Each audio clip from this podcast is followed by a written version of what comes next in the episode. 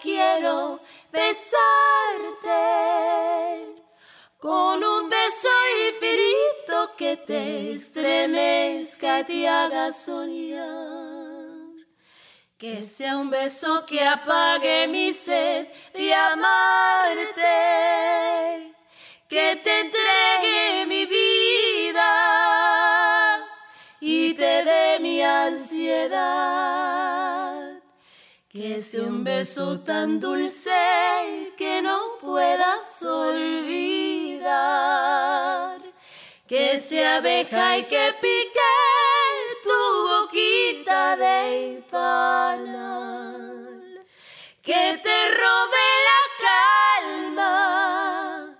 Que te deje sin alma. Es un beso asesino que te quiero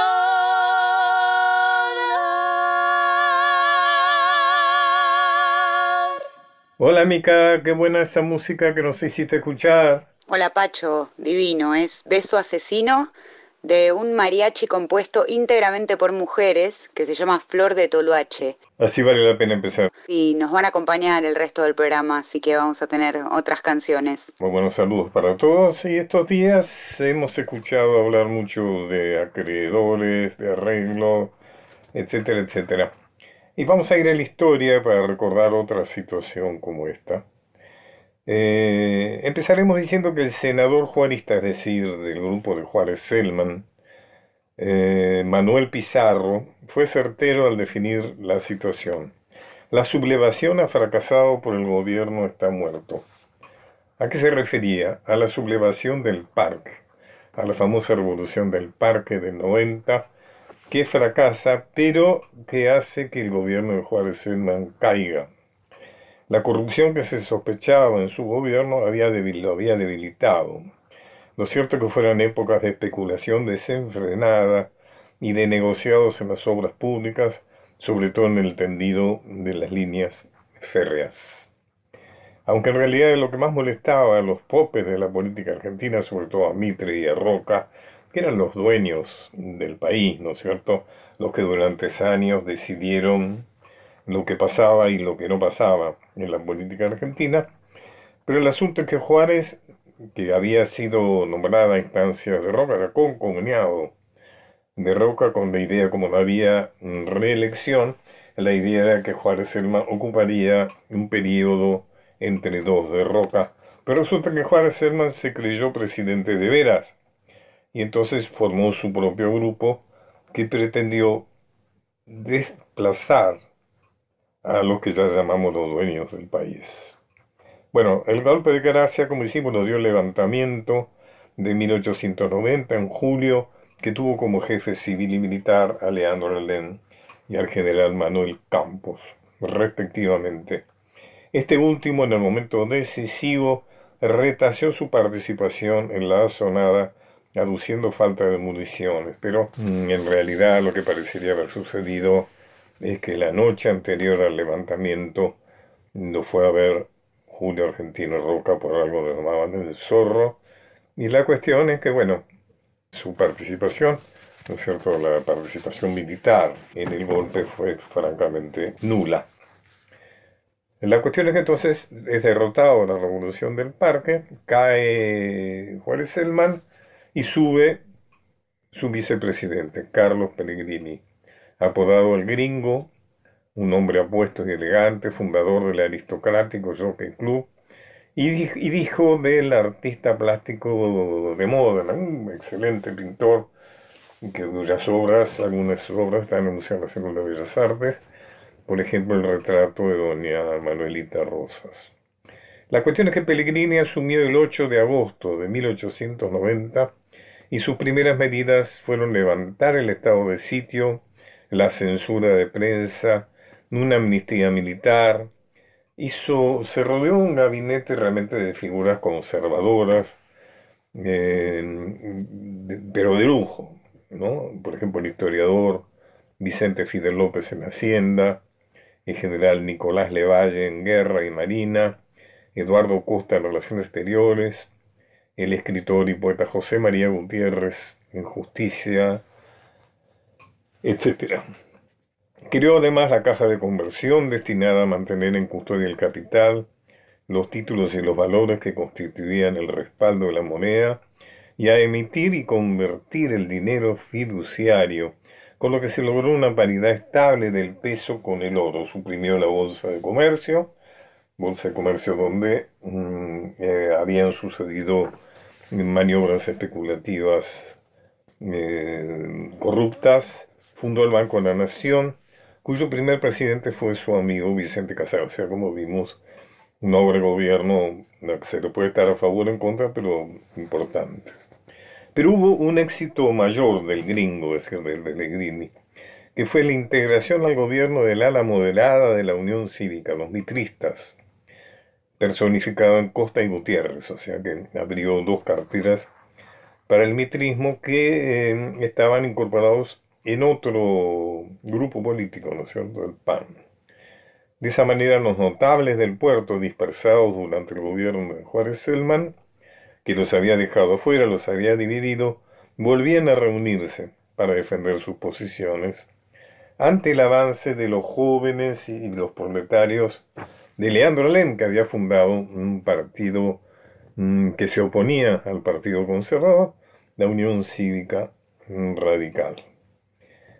Días después de asumir, Pellegrini se encontró con un problema muy importante, un vencimiento de 15 millones de pesos de deuda externa cuando las arcas nacionales y provinciales estaban vacías.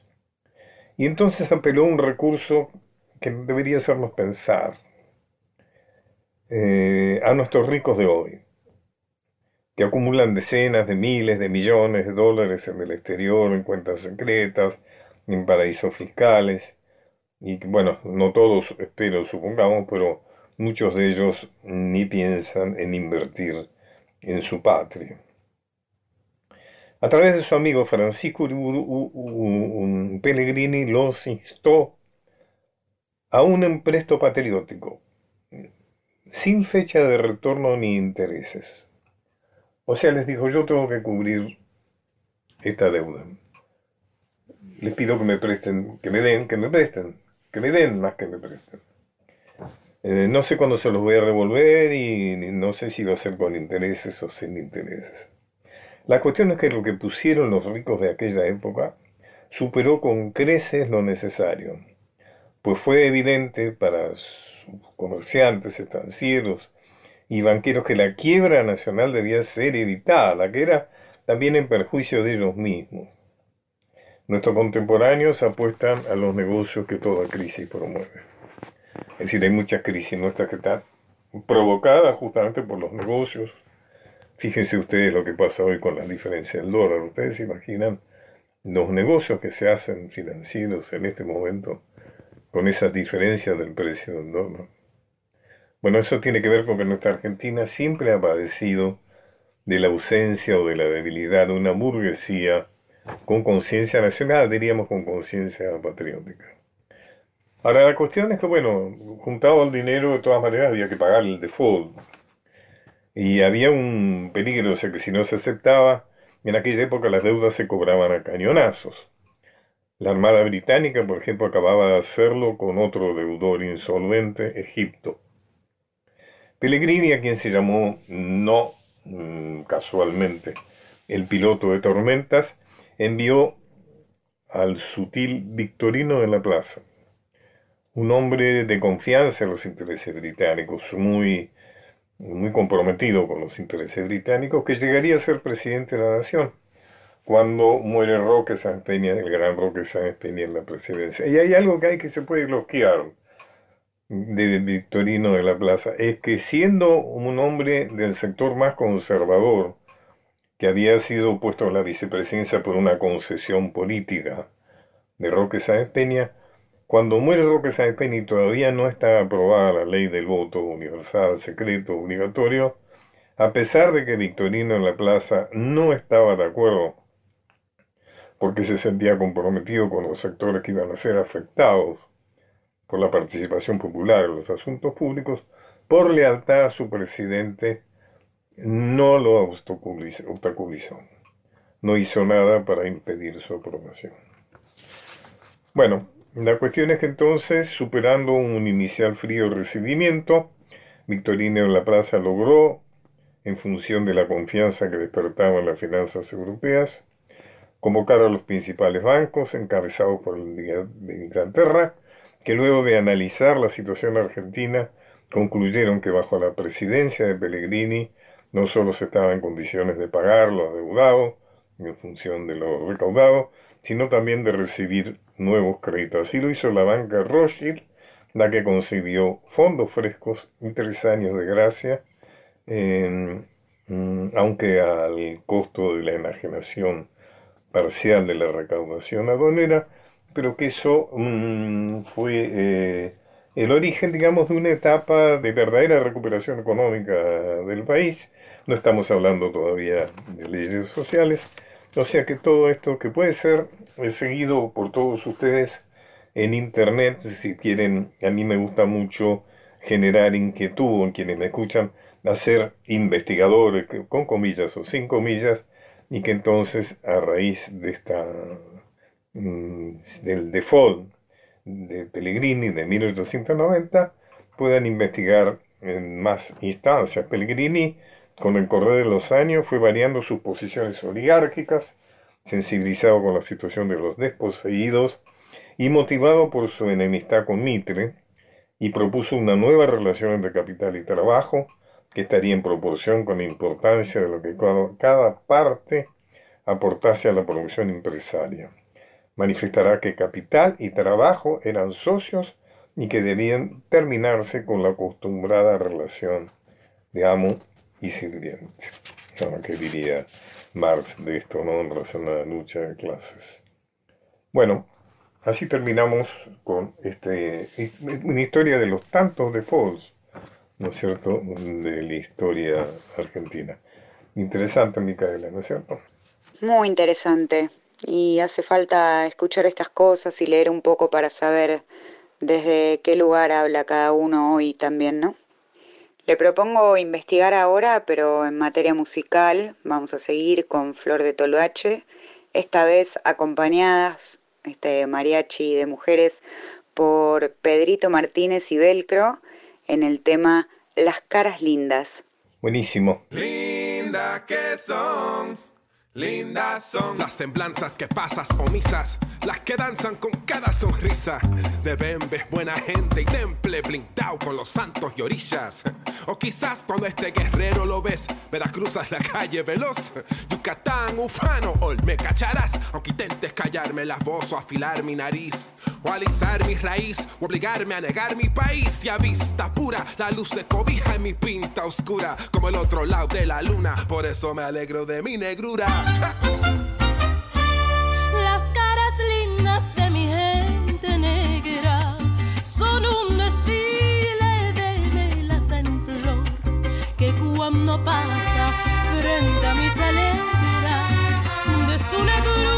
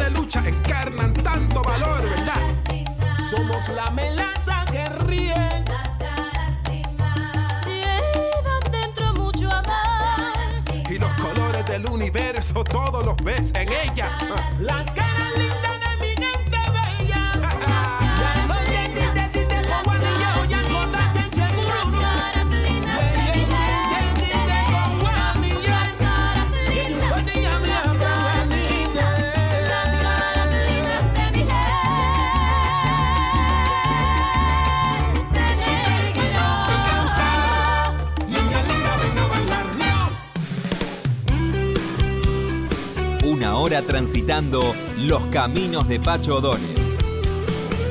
Hasta las 24 por Nacional.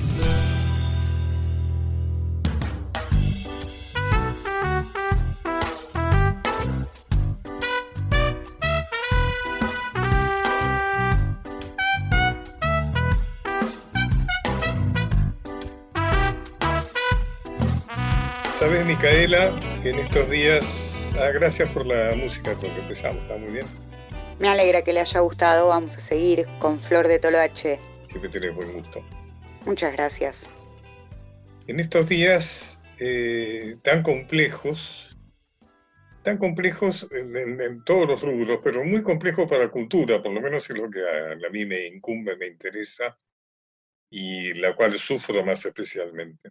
Sí, Quiero hablar con un verdadero representante de la cultura que es Osvaldo Quiroga. claro que sí. ¿Cómo estás, Osvaldo? Un gusto saludarte, Pacho. Muchas gracias por, por esta comunicación. Yo antes que nada quiero felicitarlo, Osvaldo, porque Osvaldo desde hace muchos años, a pesar de que es un hombre joven, desde hace muchos años es un adalid de la defensa y de la difusión de la cultura argentina. Hay muy pocos espacios en los medios, inclusive digamos en los medios que de alguna manera tienen alcance, ¿no es cierto? Hay muy pocos espacios y Osvaldo ha sabido defender el suyo tanto en televisión como en radio desde hace mucho tiempo y ha sido una figura clave, lo saben muy bien todos los que hemos publicado un libro, que los que han estrenado alguna obra de teatro, los que han hecho alguna, alguna presentación musical, que realmente Osvaldo Quiroga es el quien le ha dado el eco que necesitaba para realmente poder tener sentido, porque si un libro no se comenta, si una, un recital musical no, no, no se escucha, pierde un enorme sentido, ¿no es cierto? Osvaldo, ¿cómo ves la situación de la cultura? No puedo dejar de preguntarte esto, en estos momentos tan críticos. Bueno, en principio yo estoy muy, muy contento por las cosas que están ocurriendo en el país. Estoy muy contento con las decisiones que se toman desde, desde el gobierno de, Alberto y Cristina. Esto creo que tiene una influencia en, en la cultura importante. Creo que se le está dando a la cultura el lugar el lugar que siempre hemos reclamado, como como lo has hecho vos de manera tan, tan brillante cuando fuiste secretario de Cultura, ¿no? Darle lugar a, los que escriben, a los que hacen teatro, a los que hacen música, eh, tratar de, apoyar incluso aquellas cosas que son las menos, las menos conocidas o, las que menos difusión tienen en los medios que sabemos que tienen muy poco espacio para la cultura. Entonces, en eso, lógicamente, eh, tanto desde otra trama, que en realidad el programa es El Refugio, que tiene 20 años en el aire de la televisión pública, como en el refugio en la radio, en Radio Provincia, eh, nos guía lo mismo, con la situación de que tenemos un entorno mucho más amigable y esto nos favorece mucho a todos los que estamos trabajando. Dentro de ese panorama tenemos que en este momento bueno, luchar... en ese sentido ha sido meritorio los programas de ayuda, ¿no? De alguna manera que se han dado. Claro, muy, muy meritorios, muy meritorios y estamos también eh, luchando con con la pandemia, con la que todos estamos luchando.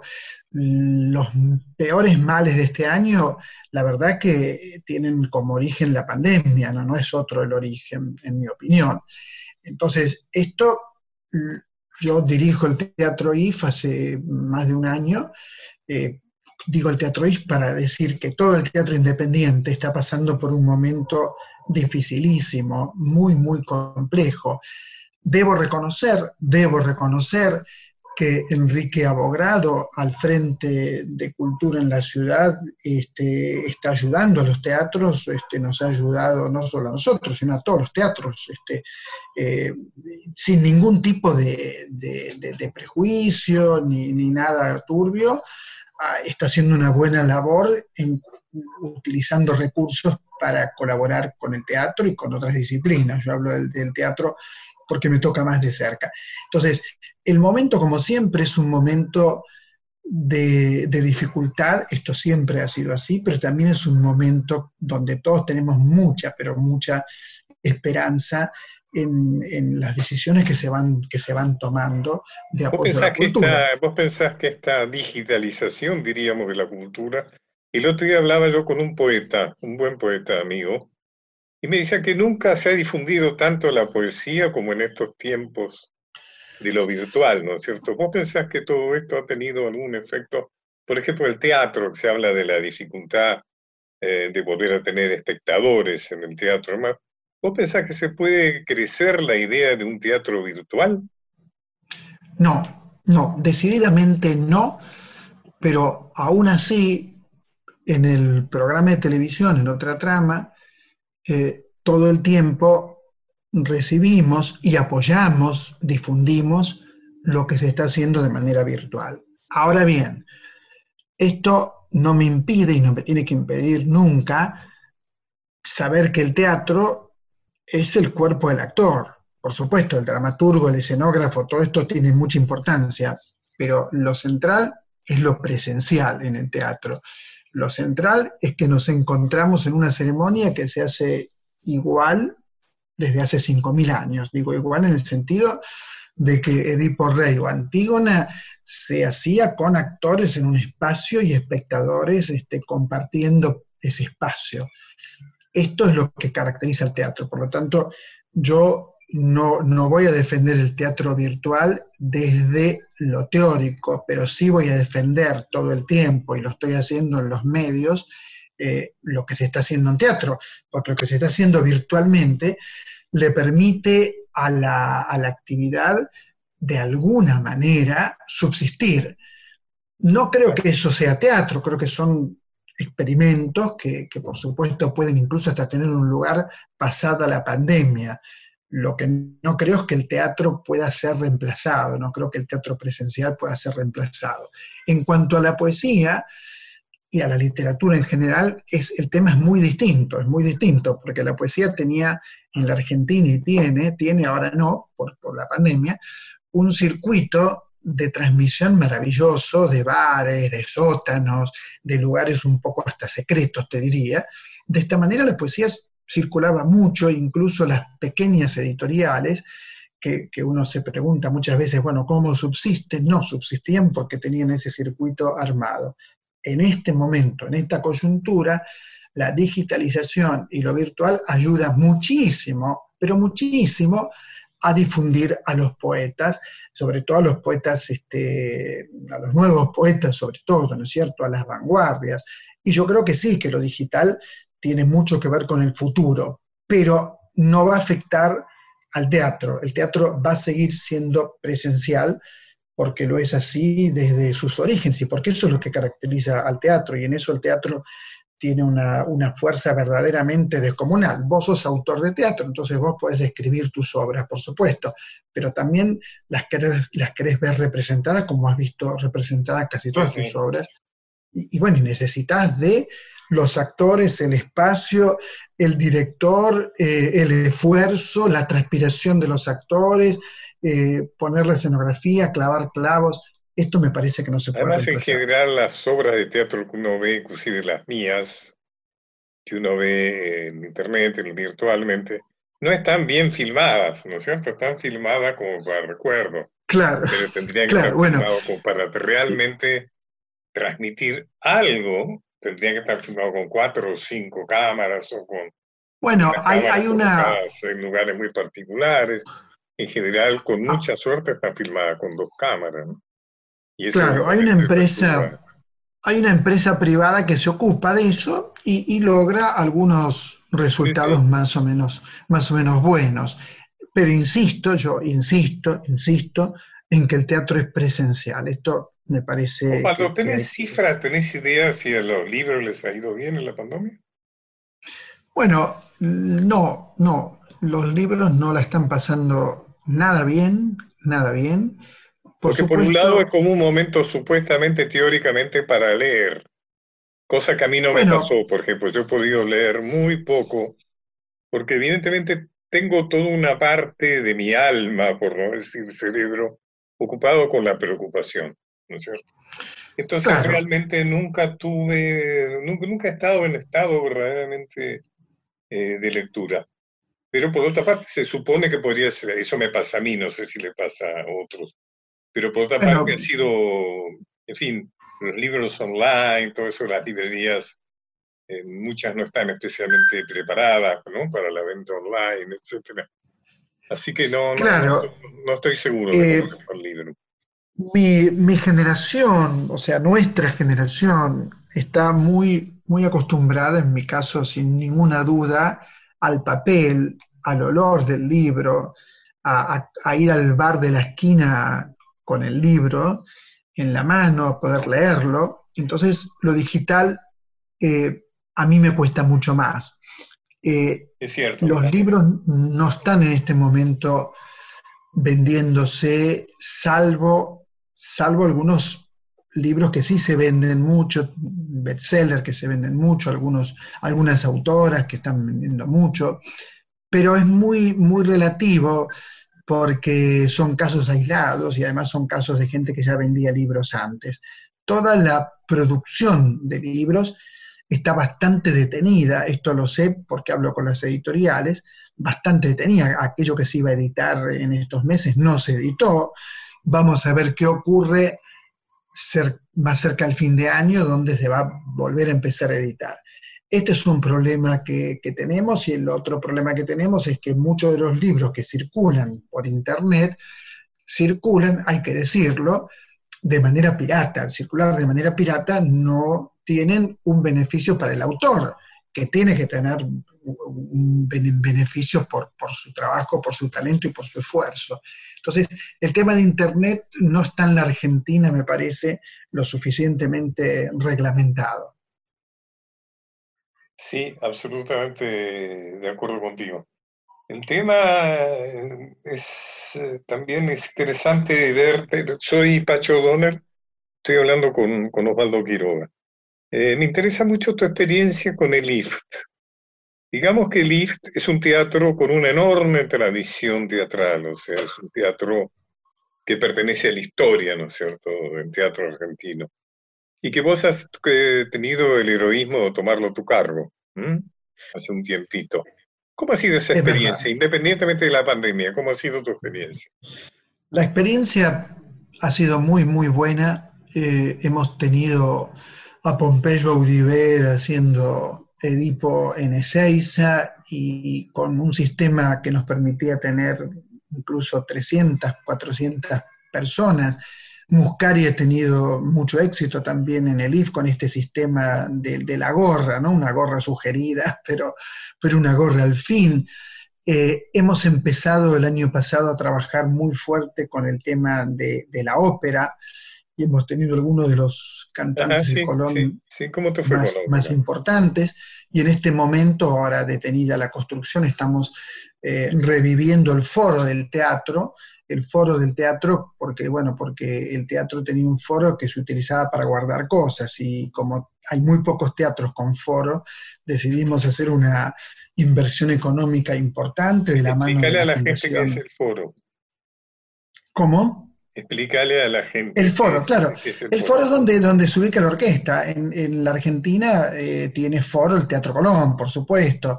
Tiene El foro es como el foso, foro, digamos, ¿no? el Teatro de. Coliseo. Exactamente, el foso, el foso, el foso. Eh, y allí están los, los músicos que permiten que el- la, la ópera, por ejemplo, tenga una orquesta en ese lugar. Ese foso estaba, estaba tapado en el caso del IF, y como cerró el Teatro Avenida, esta es la verdad, cerró el Teatro Avenida, a mí me pareció que la ópera necesitaba lugares y entonces nos largamos con, con toda la comisión directiva del IF y con Adriana Segal, que dirige la Fundación Verdi, a poner otra vez en funcionamiento el foso del teatro. Y la obra empezó, estaba, estaba muy avanzada cuando ocurrió esto. Después tenemos la sala, la sala 2, que es una sala hermosísima, una sala de 100, 100 butacas, donde, bueno, tuvimos muchos espectáculos, muchos, real- realmente muchos. Llegamos a tener el año pasado seis espectáculos por semana, donde, donde teníamos este, Ivonne, Princesa de Borgoña de, de Gombrowicz, donde tuvimos eh, espectáculos de Enrique Dacal, donde tuvimos espectáculos de, de Natacha Delgado. Eh, bueno, mucho teatro independiente, mucho, mucho teatro independiente, que es el teatro que a mí más me fascina, ¿no es cierto? Eh, entonces, bueno, eh, el teatro estaba funcionando bastante bien con las grandes limitaciones que tiene el teatro IFA, que, que yo quiero muchísimo, pero las limitaciones, ¿cuáles son? Mi- Mirá qué curioso cuáles son las limitaciones, que tiene 600 y pico localidades. Esa es una limitación Claro, enorme, claro, claro. porque Cualquier, eh, cualquier persona que venga con una obra de teatro, yo le puedo decir, mirá, en la sala 2 va a funcionar muy bien, porque tengo 100 localidades que con 40, 50 personas vamos a estar contentos. El teatro independiente es así, y con 30 también estamos contentos. Ahora, si yo te, te invito a que vayas a la sala grande y tenés 30 personas, no cubrís ni la primera fila, y esto es muy triste para, para todos, ¿no? Además de que económicamente es imposible. Entonces, esa dificultad Eso es algo, digamos, que es importante, es que teatro independiente, salvo excepciones, pero muy, muy, muy excepcionales, se ha vuelto un medio de vida muy dificultoso. ¿cierto? O sea, es muy Casi difícil imposible. vivir del teatro independiente, ¿no? No, Y hay gente que por ahí tiene tres obras al mismo tiempo, tres actores, ac- perdón, voy a decirlo mejor, actores que por ahí actúan en tres obras, porque de alguna manera eso le permite por ahí redondear una cantidad, pero Sí. es muy difícil, digamos, que el teatro independiente realmente... En realidad lo que, lo, lo que le permite el teatro a los directores subsistir a los actores son las clases que dan generalmente, porque muchas veces, yo ahora que estoy al frente de un teatro, eh, veo los, los borderos y, y francamente me, me duele en el alma, o sea, me duele en el alma que, un cierto, es actor cierto, que ha.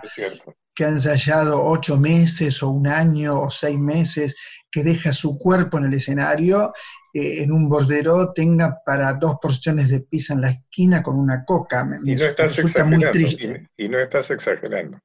No, Sí, no sí. estoy exagerando, Sí, sí, es no así. estoy exagerando. Osvaldo, un Pero, gustazo, un gustazo enorme haber hablado con vos. Para mí también, ¿eh? un gran abrazo, mis felicitaciones y mi admiración de siempre, Pacho, por todo lo que vos has hecho y haces permanentemente en el campo de la cultura. Muchas, pero muchas gracias. Muchas gracias, Osvaldo. Un fuerte, un fuerte, un fuerte abrazo.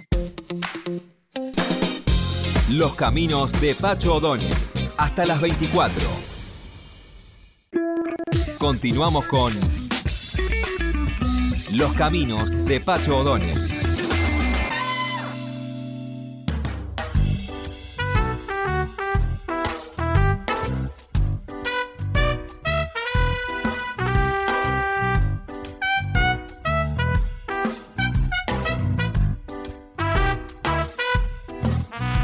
Mica, ahora vamos a conversar con una persona que yo aprecio mucho, que es Nora Lafont.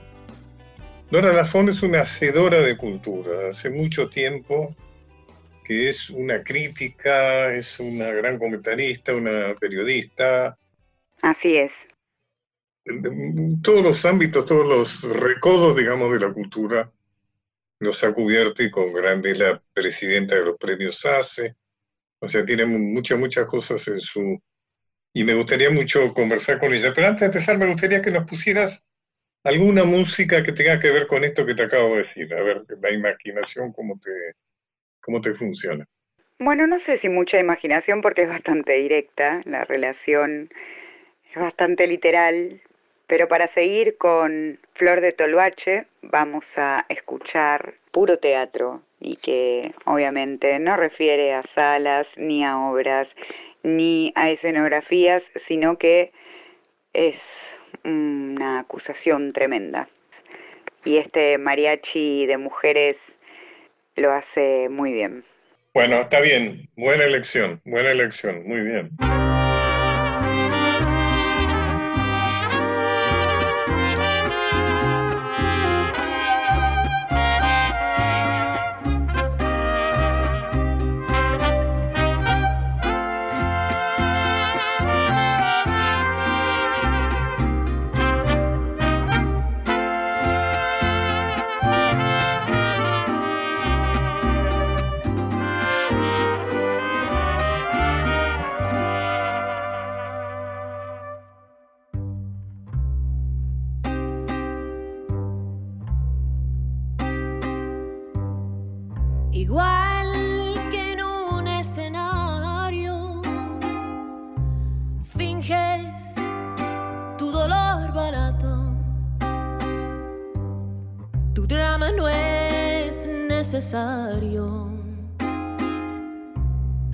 Ya conozco ese teatro, mintiendo. Qué bien te queda el papel. Después de todo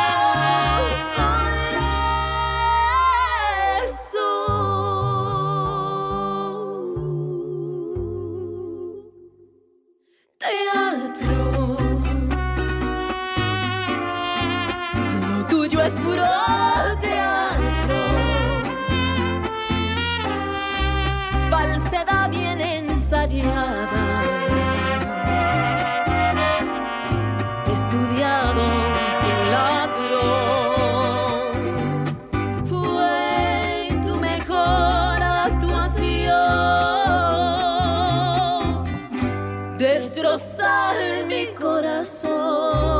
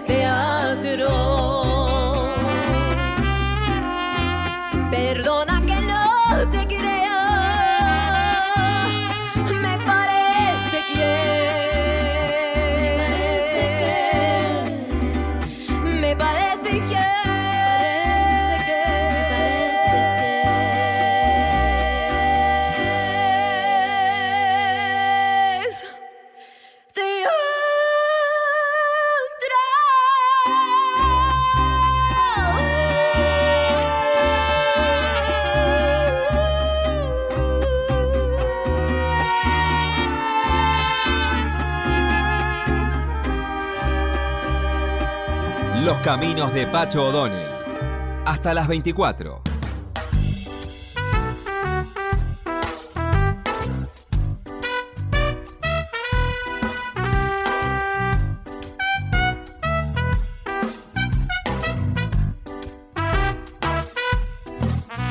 Nora Lafón, ¿cómo estás, mi querida? Muy bien, muy bien, muy contenta de estar charlando con vos.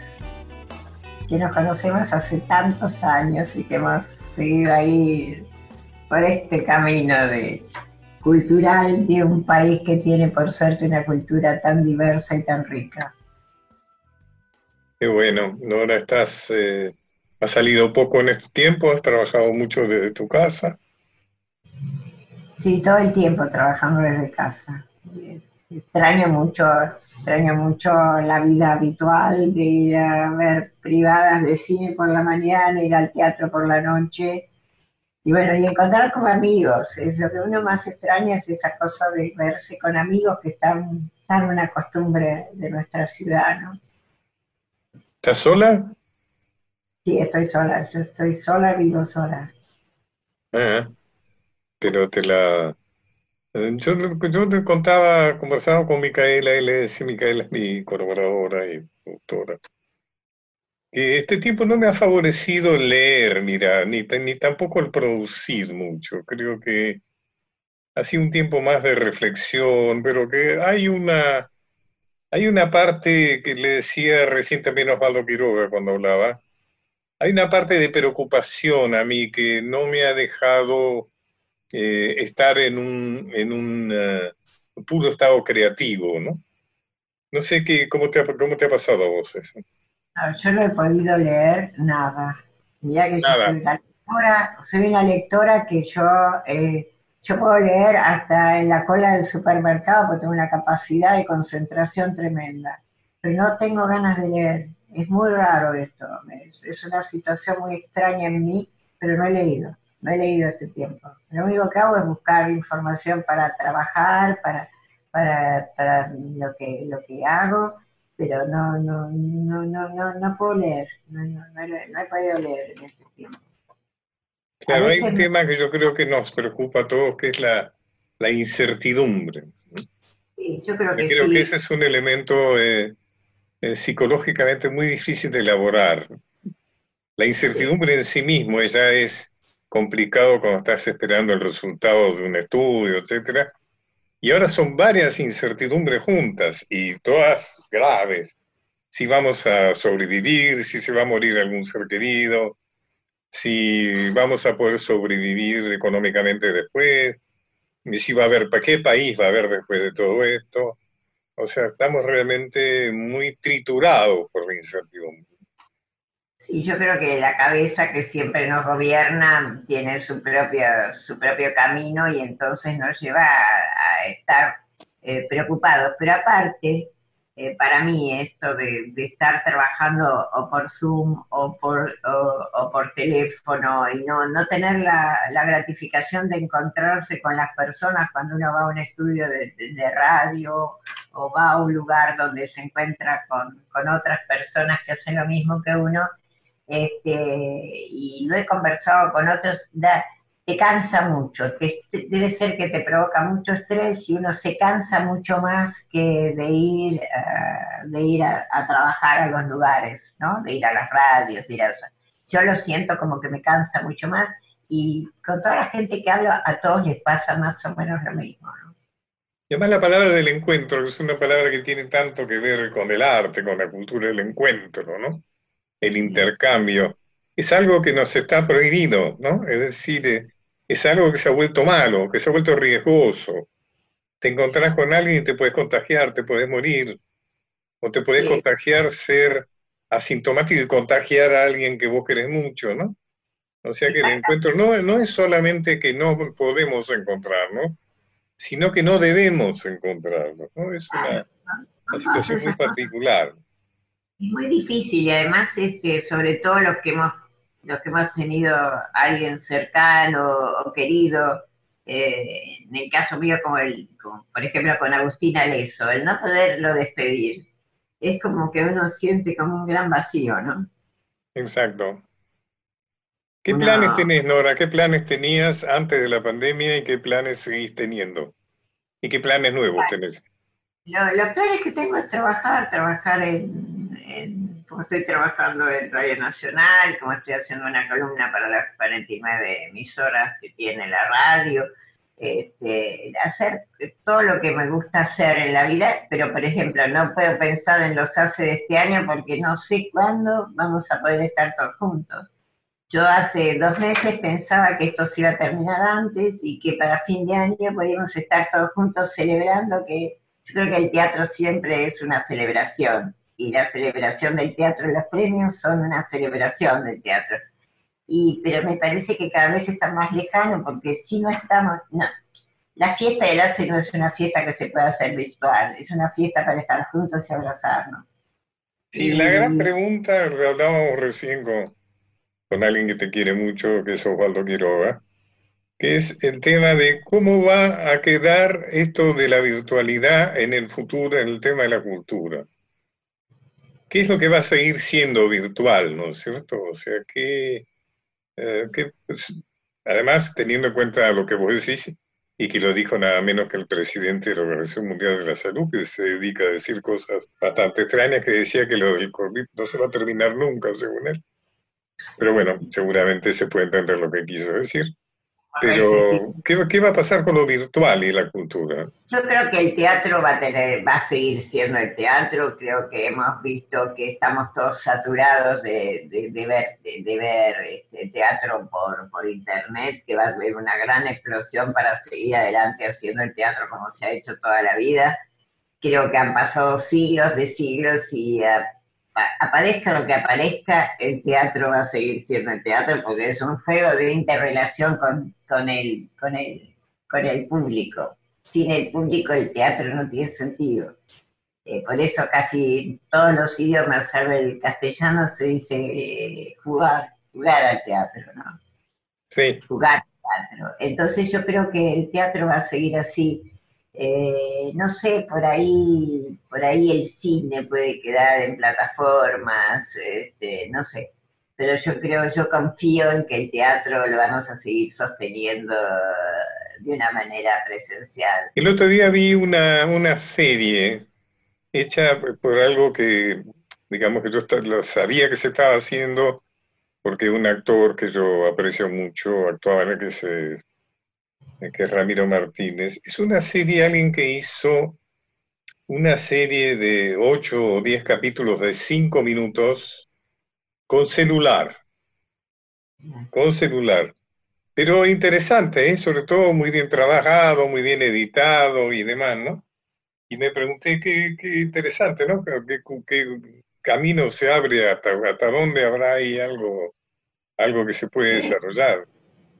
Yo creo que, que hay que hacer, hay que seguir con las cosas presenciales, como creo que nunca va, va, este, a poder desaparecer el libro.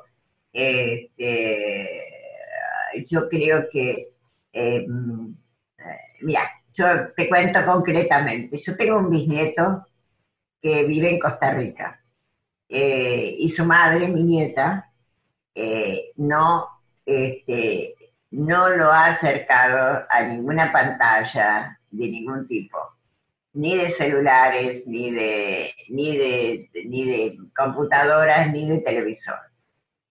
Si vos supieras el desarrollo de pensamiento que tiene esa criaturita que cumplió el domingo dos años, vos no te podés imaginar lo que es.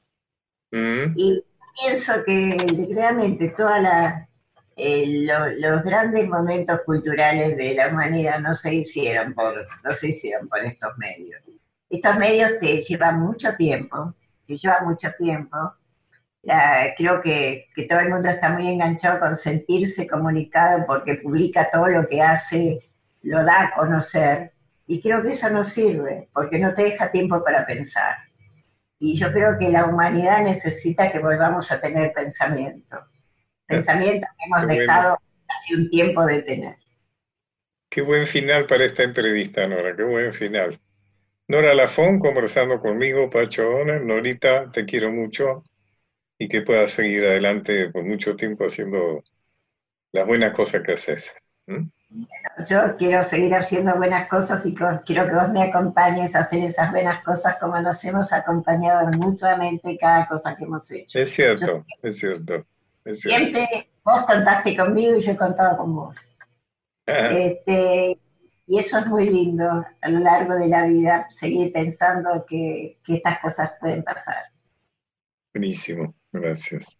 Bueno, Nora, te voy a despedir, voy a aprovechar para despedirme también de mm, mi productora y colaboradora musical, Micaela, Micaela Polak, de Nacho Guglielmi, que es el que pelea, como sabes, este, estas grabaciones a distancia, realmente los técnicos tienen que trabajarlas mucho para, para mejorarlas, para darles mucha calidad, la calidad que a veces no, no, no es posible darles.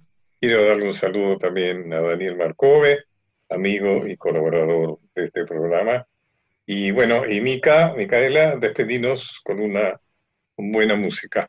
Empezamos el programa con el tema Beso Asesino y nos despedimos con más besos, esta vez mejores, porque son Besos de Mezcal por Flor de Toloache, este mariachi de mujeres.